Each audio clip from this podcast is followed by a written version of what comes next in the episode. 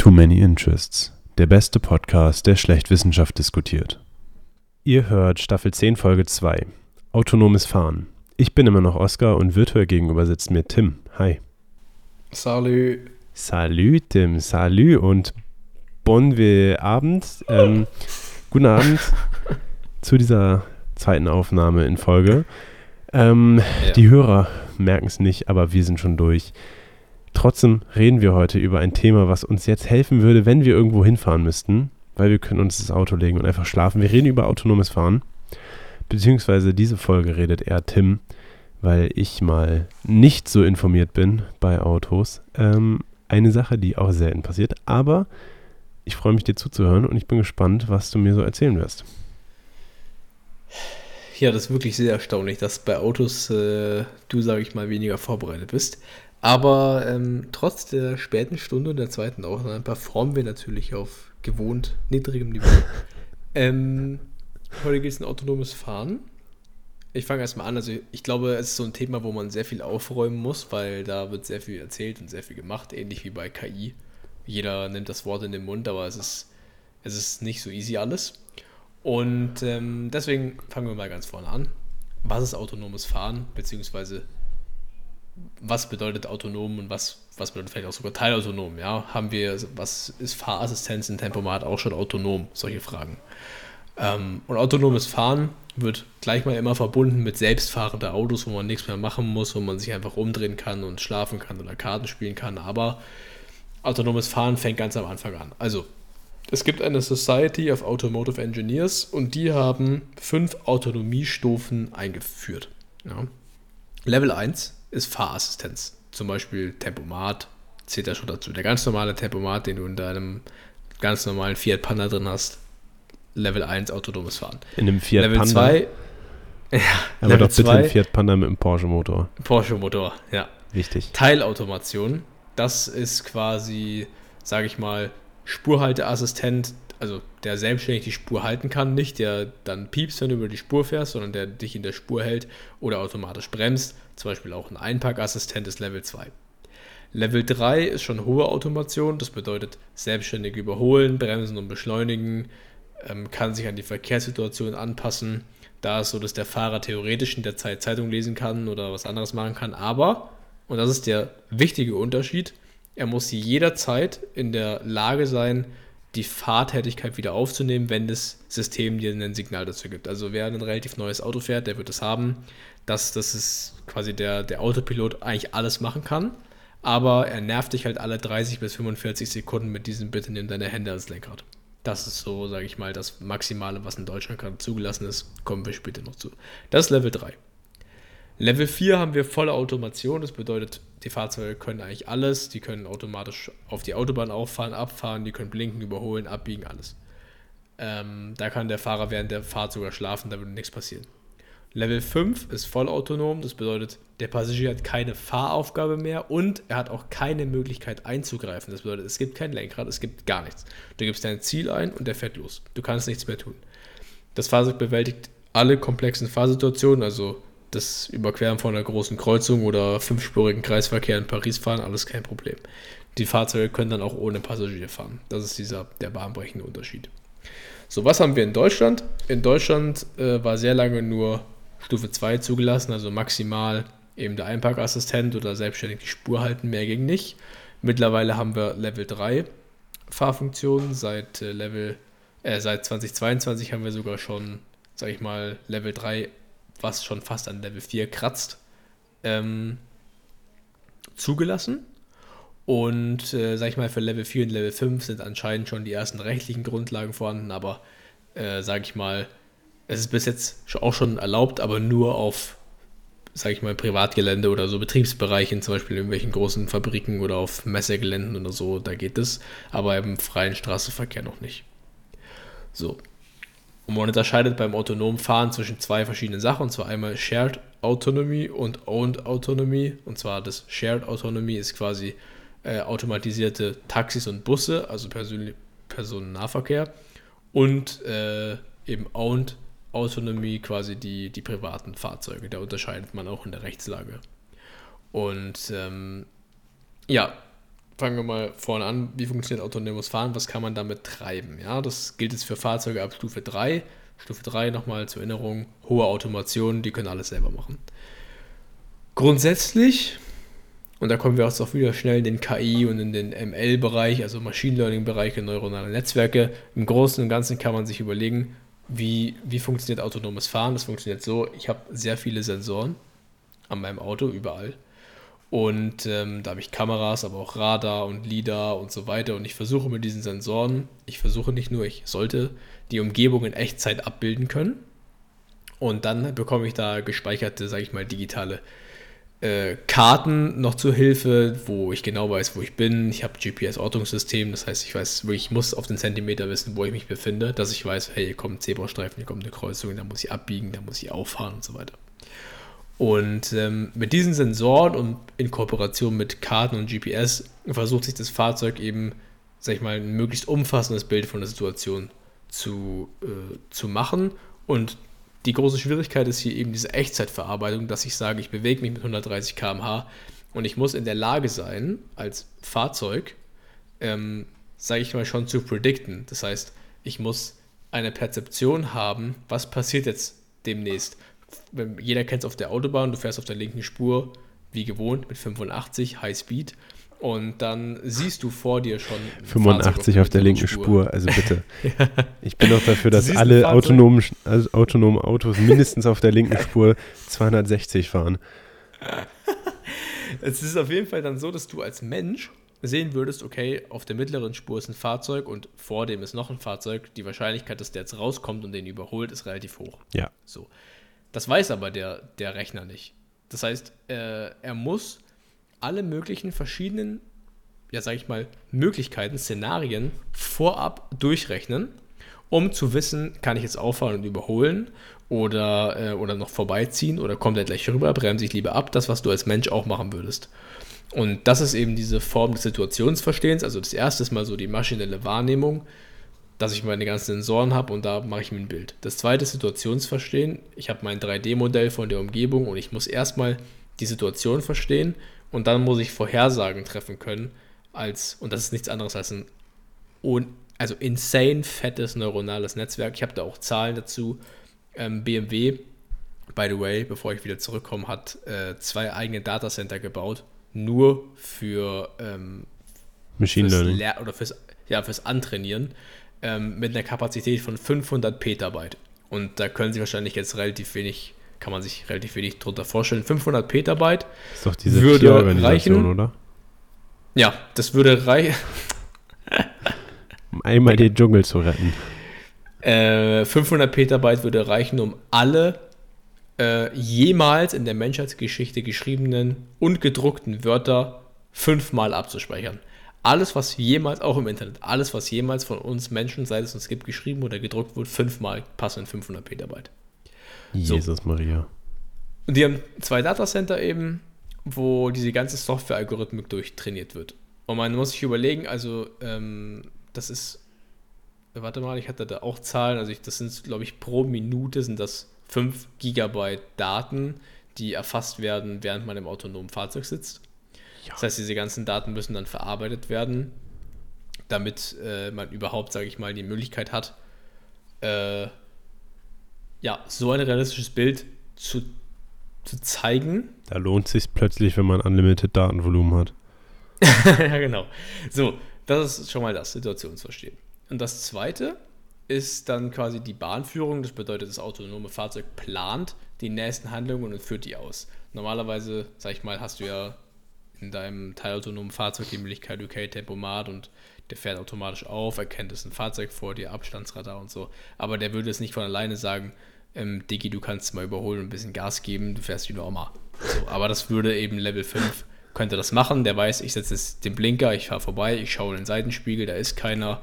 Oder ein kleines Auto, da passe ich noch durch. Keine Ahnung. Da passe ich noch drüber. Ähm, da passe ich noch drüber, genau.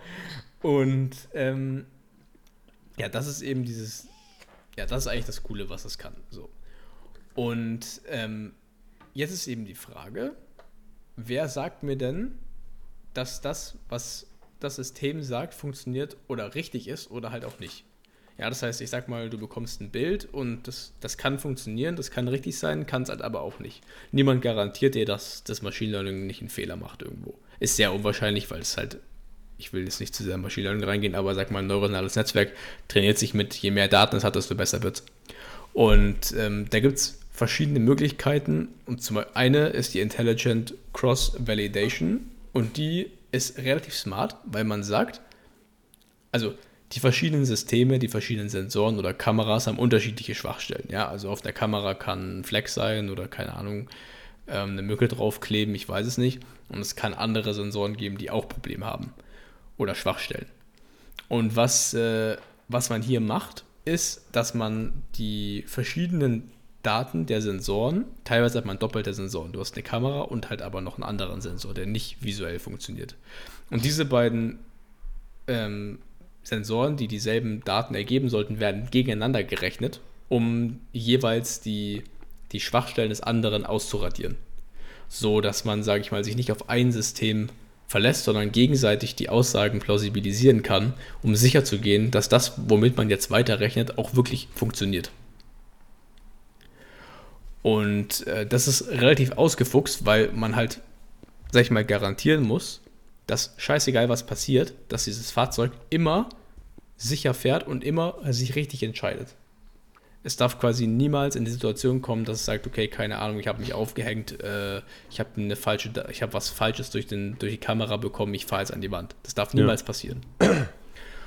Und ähm, da ist eben, sag ich mal, dieses, diese größte Challenge ist nicht, die Daten reinzubekommen. Die Challenge ist auch nicht, die Vorhersagen zu machen. Die Challenge ist auch nicht, dann die Handlung daraus zu, zu äh, abzuleiten, sondern die Challenge ist, wirklich sicher zu gehen, dass das, was man da macht, richtig ist.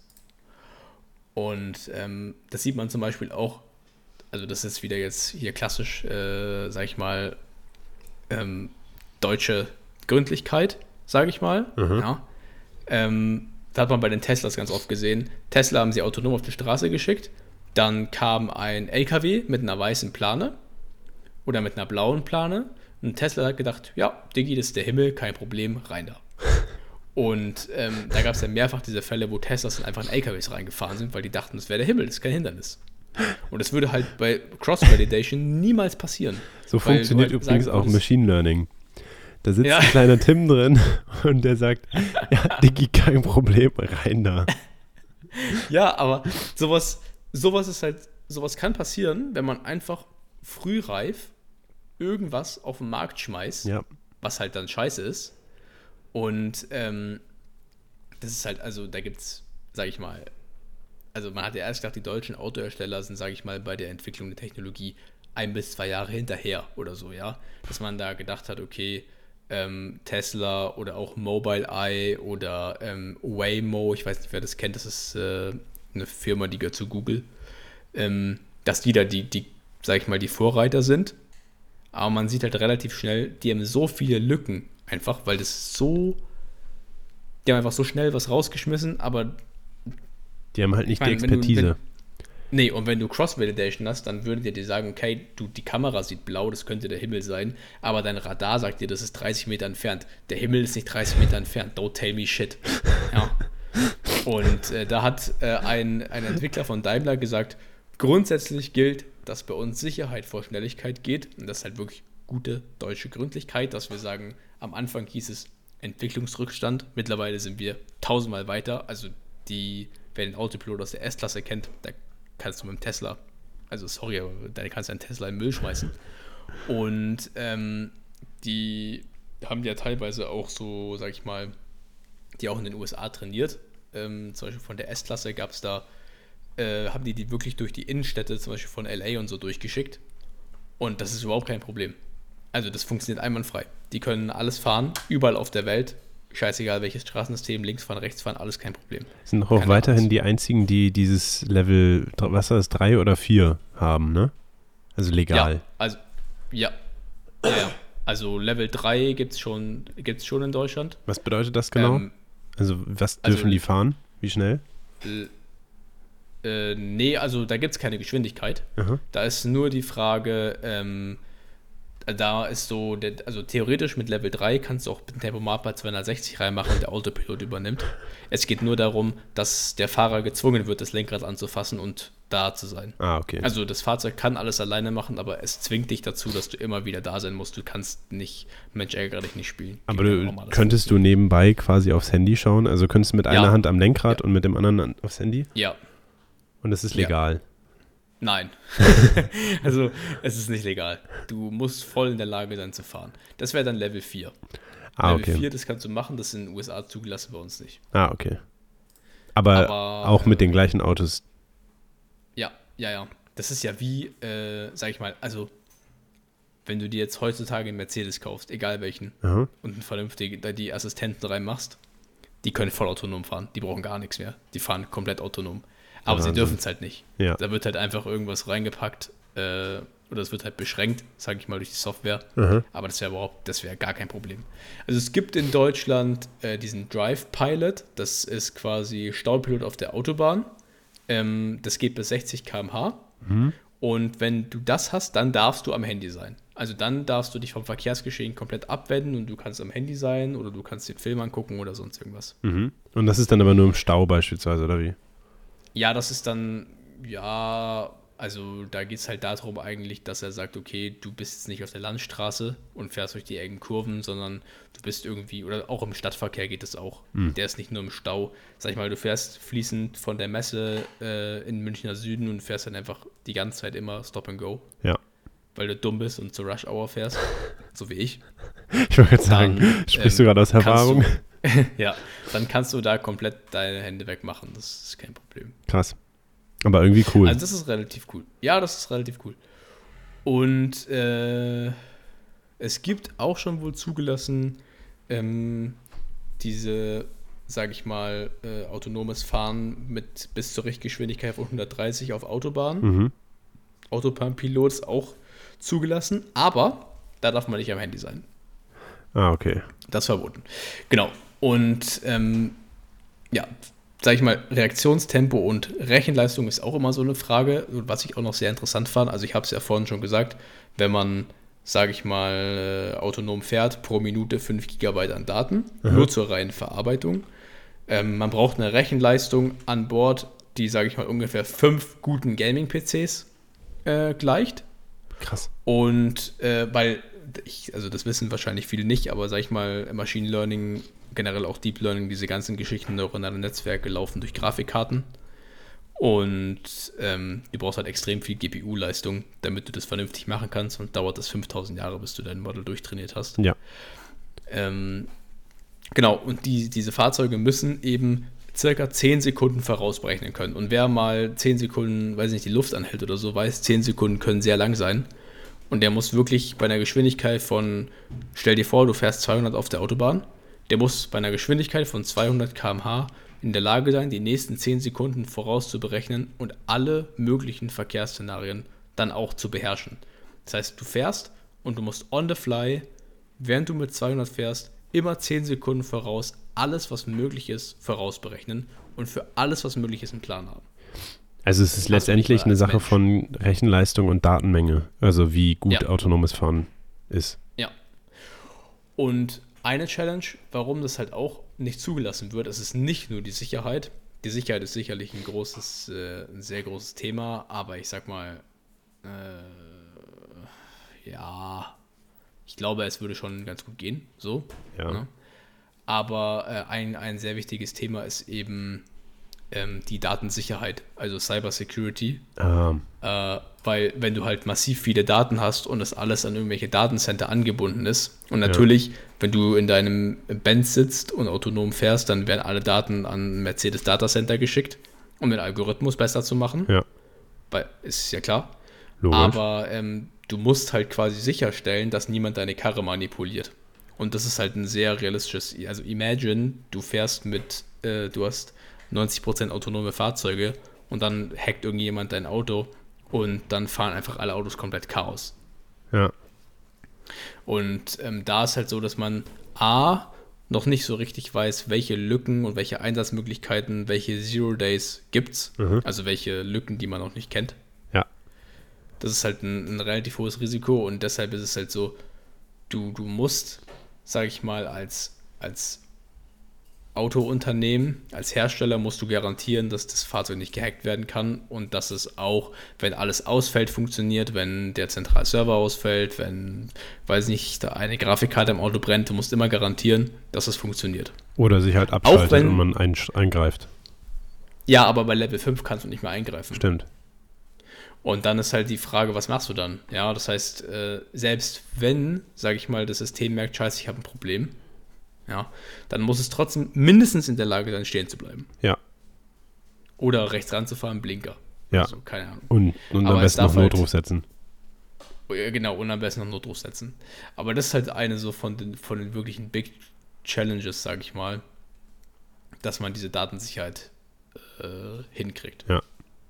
Krass. Aber grundsätzlich ist eben wirklich dieses, sage ich mal, ähm, dieses selber weiterlernen und dass sich das System immer adaptiv und auch kognitiv weiterentwickelt und auch lernt, eben so Störfaktoren rauszurechnen oder wenn es regnet, dann ist mit den Kameras wieder schwierig und so weiter. Also das ist, das ist alles sehr, sehr interessant und es muss halt auf der Software-Ebene brutal gut sein. Der Algorithmus muss brutal gut sein, um wirklich das zu schaffen, ähm, dass man wirklich 100% immer 10 Sekunden vorhersagen kann. Ja.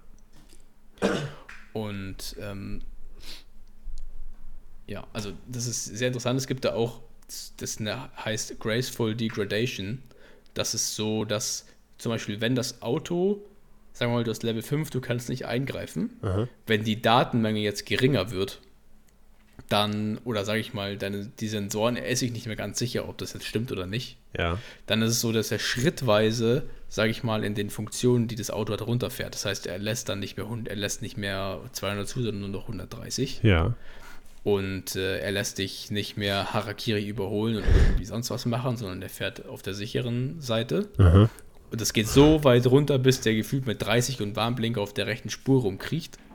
Das heißt, Sicherheit und Stabilität ist immer so der Core und je nachdem, wie sicher sich das System ist, dass es mehr kann und mehr sieht, ähm, werden die Funktionen erhöht. Und deswegen heißt es Graceful Degradation, also quasi, dass es das immer weiter runter degradiert. Aha. Ähm, auch wenn die Kameras ausgefallen sind, wenn Sensoren ausgefallen sind, scheißegal. Sicherheit, Stabilität geht immer. Das wird immer funktionieren. Dafür gibt es genug Sensoren und alles, was darüber hinaus ist, sagt das Auto, okay, das können wir machen, weil es geht gerade ganz gut ja, zum Rechnen. Ja, ja. Aber bei der Datenmenge, da freut es einen ja, dass BMW sich zumindest Daten spart, was äh, Blinken angeht, weil das müssen die ja nicht. Ja, ja aber äh, ja. Äh, ja, es, es ist sehr interessant. Es ist ein enorm spannendes Thema, ja, und es war mir auch gar nicht bewusst, wie viel dahinter steckt. Also, wenn man mal drüber nachdenkt, wieder, ne? Eigentlich irgendwo sinnvoll, aber äh, interessant. Ja. Und das ist tatsächlich auch so viel da an der Datenmenge und diesen, dieser Datengeschwindigkeit hängt. Ergibt ja, vor Sinn. du, du musst dir ja mal geben, also ich sag mal so äh, 5 Gigabyte pro Minute Jetzt äh, nimm mal irgendwelche Leute, die allein wenn du schon eineinhalb Stunden fährst, ja. wie viel Gigabyte am Tag, ja, sagen wir mal, du fährst wirklich 45 Minuten hin in die Arbeit, 45 Minuten zurück. Ja. So. Und du hast pro Minute 5 Gigabyte. Kannst du dir ausrechnen, also ich kann nicht, ich bin schlechte Mathe, aber kannst du dir ausrechnen, wie viel Gigabyte eine Person am Tag, eine Person. Ja. So, jetzt fährst du aber noch irgendwo anders hin und dann nimm mal Leute, die im Vertrieb arbeiten, den ganzen Tag rumfahren und dann kannst du dir überlegen, wenn all diese Daten verarbeitet werden und gespeichert werden und ans Datacenter geschickt werden, was du da an Scheiße sammelst. Ja. ja? Ich meine, das macht dein Model insane gut. Und dadurch ist es halt, das ist auch das Schöne, die Menschen werden, je älter sie werden, je schwieriger wird es mit dem Autofahren, habe ich die Erfahrung gemacht. Bei Machine Learning ist genau andersrum. Je mehr Daten der Algorithmus frisst, desto besser wird es. Und ähm, das, der, der Anti-Mensch. Unfallzahlen ja, du musst mal die Statistik anschauen. Also 90% aller Crashs im Straßenverkehr sind durch menschliches Versagen verursacht. Ja. ja. Wenn ich den Mensch rausnehme, habe ich theoretisch 90% weniger Unfälle. Vorausgesetzt, der Algorithmus ist mindestens so intelligent wie der durchschnittliche Mensch. Ist die Frage, wie die Straßen dann wirklich aussehen würden. Ne? Also das ist ja immer. Also zum Beispiel Stau würde es nicht mehr geben. Weil theoretisch, wenn der erste 10 km/h langsam fährt, dann fahren alle danach auch 10 km/h langsamer. Und solange vorne keiner stehen bleibt, wird es nie stehen bleiben. Und es wird nie einen geben, der, sage ich mal, also das, das, das, äh, es gibt halt keine Idioten dann. Ja. Weil der Algorithmus entscheidet und der versucht halt am möglich am effizientesten zu fahren. Und das Geile ist halt, dass er nicht nur sagt, wie beim Abstandsradar, okay, ich bin jetzt hier 10 Meter dem Vordermann schon aufgefahren, sondern er sagt halt, ja, okay, ich könnte links überholen oder ich könnte schon vorher mehr Abstand halten, weil der wird langsamer und solche Sachen. Das, was, was halt dann der Algorithmus vorhersagen kann. Ja. Also rundum, es ist sehr interessant und es ist sehr cool und man kann sich damit sehr intensiv beschäftigen. Ich habe jetzt, glaube ich, schon genug geplappert hier. Ich ähm, fand es auf jeden Fall interessant. Also, das kann ich dir auf jeden Fall sagen. Ähm, ja, ich, ich weiß nicht, ich, ich würde mich auf jeden Fall schon mal verabschieden und äh, mich bedanken dafür, dass ja. du dich jetzt für diese Folge so sehr vorbereitet hast. Fand ich sehr spannend und äh, ich habe tatsächlich mal was Neues gelernt über Autos von dir, von allen Leuten auch noch. Ja. Und ähm, ja, von meiner Seite auf jeden Fall schon mal guten Morgen, guten Mittag, guten Abend, guten Appetit und ciao, ciao. Von meiner Seite auch vielen Dank fürs Zuhören. Bis zur nächsten Folge und ciao, ciao.